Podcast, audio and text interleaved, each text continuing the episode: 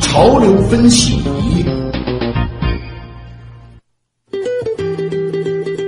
潮流分析仪呢，我们重点和大家来说一说最近啊一篇关于节能灯致癌的文章啊，这个呢转发量也是挺大的。那么这篇文章指出啊，节能灯泡居然是诱发多种癌症的超级癌源，这够吓人的啊。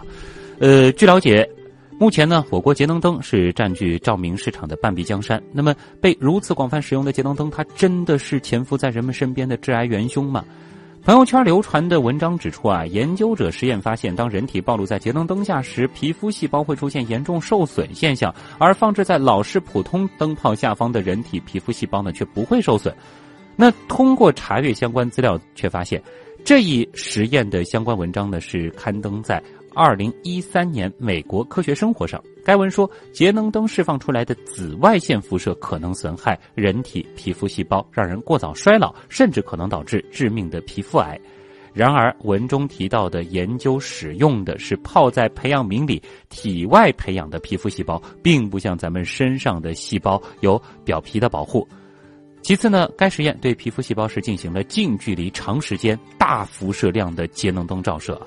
有专家分析，这与日常生活当中的实际状况可以说是相差甚远。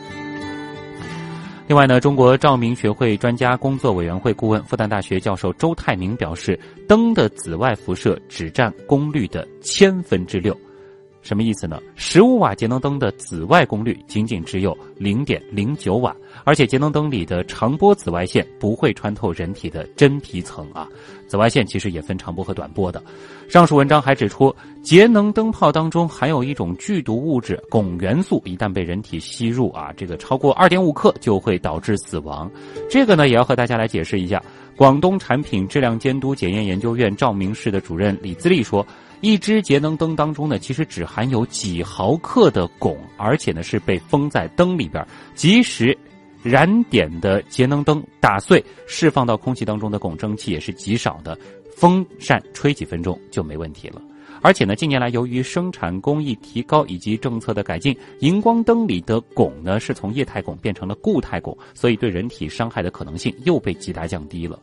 当然，还有一些朋友会担心节能灯的所谓电磁辐射。那么，国家电光源质量监督检验中心其实早在二零一二年就已经做出了回应。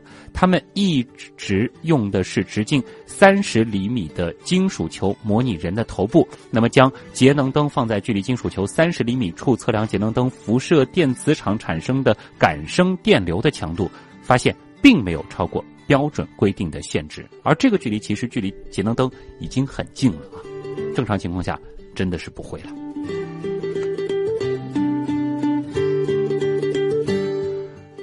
好了，以上就是今天新闻实验室所为大家带来的全部内容。节目监制音乐平旭东，编辑乐奇王威，我是旭东。明天晚上的新闻实验室，咱们继续聊。